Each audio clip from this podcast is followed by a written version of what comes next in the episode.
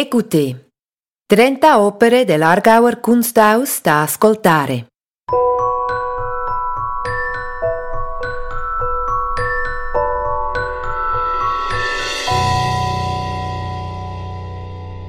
Come forse sapete, l'Argauer Kunsthaus vanta una straordinaria collezione di arte svizzera.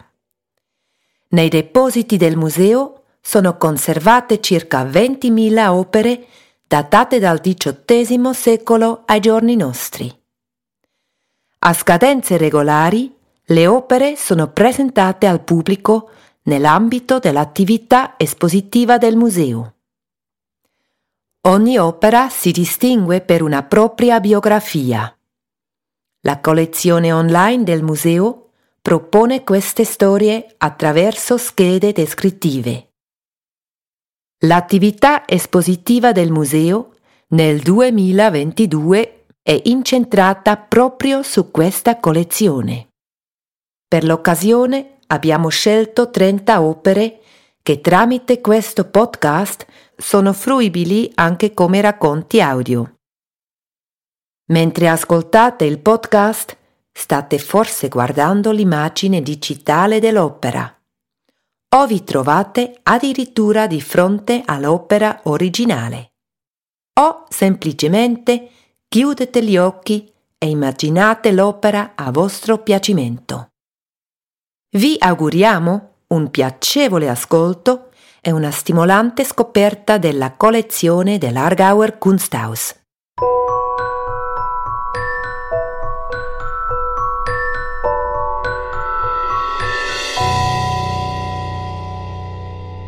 Ugo Rondinone Diario di nuvole Diary of Clouds 2008 Gli acquisti per la collezione dell'Argauer Kunsthaus sono spesso legati all'attualità espositiva del museo. Un artista svizzero di rilievo, quale Ugo Rondinone, merita non solo una presentazione al pubblico attraverso una mostra temporanea, ma anche una presenza duratura nell'ambito della collezione. In occasione della grande antologica del 2010 è stata acquistata, pertanto, l'opera Diario di nuvole.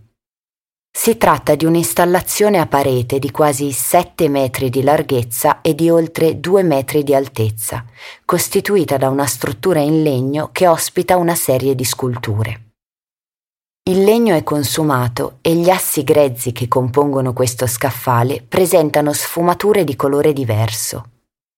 Nell'insieme creano uno sfondo caldo, quasi pittorico per le creazioni a forma di nuvola allestite sui cinque ripiani. Complessivamente sono 64 sculture di cera chiara. Le dimensioni sono variabili e ciascuna forma si distingue per una configurazione peculiare. Come le nuvole nel cielo, così anche queste nuvole hanno ognuna un aspetto unico e particolare. Ciascuna scultura è stata modellata in argilla e successivamente fusa in cera. Le tracce della lavorazione a mano sono chiaramente riconoscibili sugli oggetti.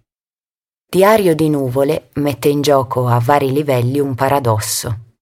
Vi è un'implicita contraddittorietà nel tentativo di fissare e rendere immutabile la forma in continua mutazione delle nuvole. Quale fenomeno figurativo, le nuvole sono un tema artistico sfaccettato, come ha rivelato la mostra collettiva Wolkenbilder, dedicata a questo tema dall'Argauer Kunsthaus nel 2005. La raffigurazione tridimensionale delle nuvole è invece piuttosto rara.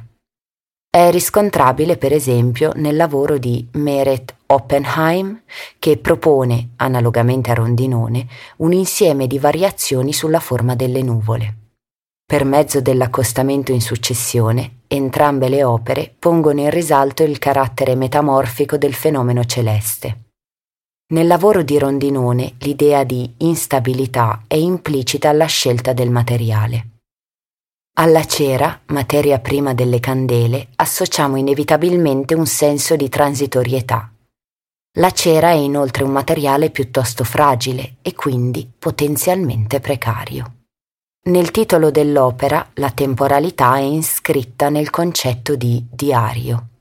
Come l'ampia serie dei cosiddetti diari, avviata da Rondinone nel 2008 e nella quale ogni opera è intitolata con il giorno della sua realizzazione, anche le nuvole sembrano rappresentare lo scorrere del tempo della vita.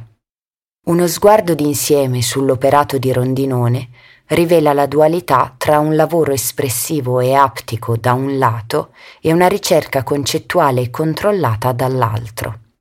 Circa nello stesso periodo di Diario di nuvole, l'artista ha realizzato anche le Pietre dell'erudito, anch'esse esposte nella grande antologica del 2010, presentata all'Argauer Kunsthaus.